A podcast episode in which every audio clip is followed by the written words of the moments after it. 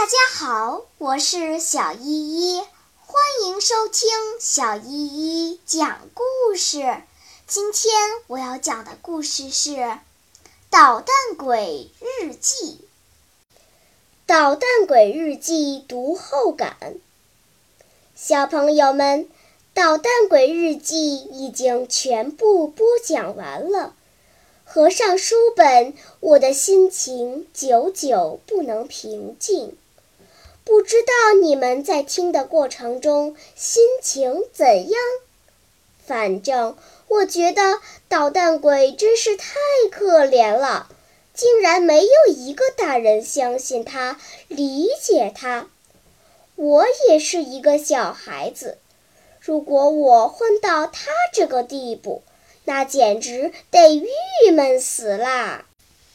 你们知道吗？《捣蛋鬼日记》最早发表于一九零六年，到二零一七年，他已经有一百一十一岁啦，多么值得纪念的数字啊！虽然故事的背景跟现在有很大区别，但是人物的心理和语言很贴近我们的生活。唉，其实。我们又何尝不是一个个捣蛋鬼呢？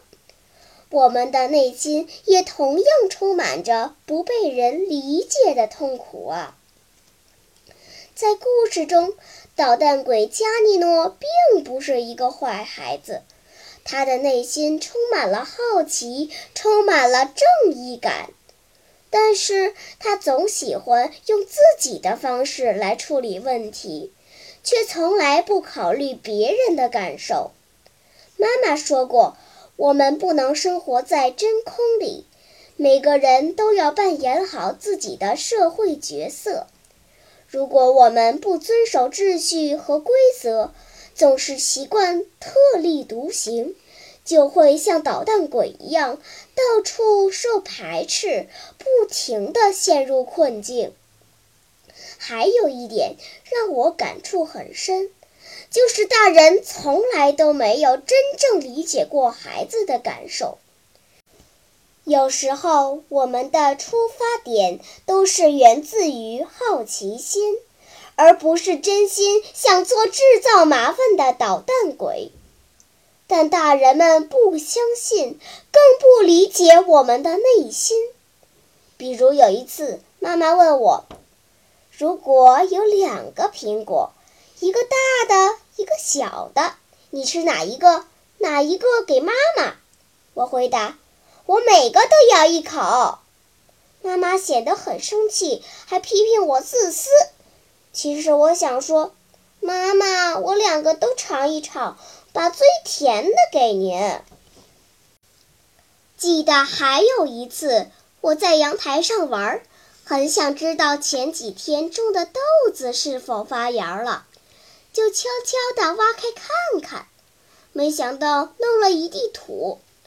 晚上姥姥回来，看到花盆掉地上了。其实真不是我弄的呀，我也不知道花盆什么时候掉在了地上。我只是偷看了一眼土里的豆子。离开阳台的时候，花盆还是好好的呀。但是姥姥不分青红皂白就跟我嚷嚷一顿。哼，那个时候我真觉得自己就是捣蛋鬼加尼诺，是令全家讨厌的可怜虫。还好，虽然全世界都不理解他，捣蛋鬼加尼诺还有他心爱的日记本。可以耐心地听他倾诉，而且永远不会批评他、背叛他。我也有写日记的好习惯。以前我的日记写的千篇一律，又短又乏味。在播讲《捣蛋鬼日记》的时候，我慢慢体会到，只要认真观察，把自己的真实感受表达出来。生活中的一些小事都可以写得很有趣。等我们长大了，再回首看看自己的日记，就会发现这是一笔巨大的精神财富。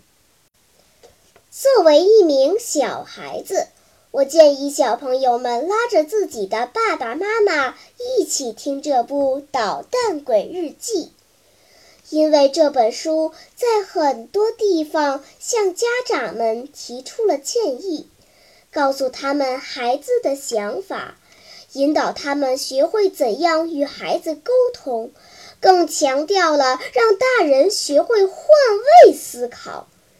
也许在收听的过程中，你们以前发生的矛盾都会迎刃而解，爸爸妈妈就会发现，你虽然很淘气，但真的是一个善良可爱的好宝贝呢。好了，让我们带着依依不舍的心情，向捣蛋鬼加尼诺说再见吧。也许在朗读的过程中，有些地方读得不太好，我会努力改进，争取制作出更多更好的节目，奉献给大家。感谢大家关注小依依讲故事祝你们天天开心万事如意。我们下一个专辑再见吧。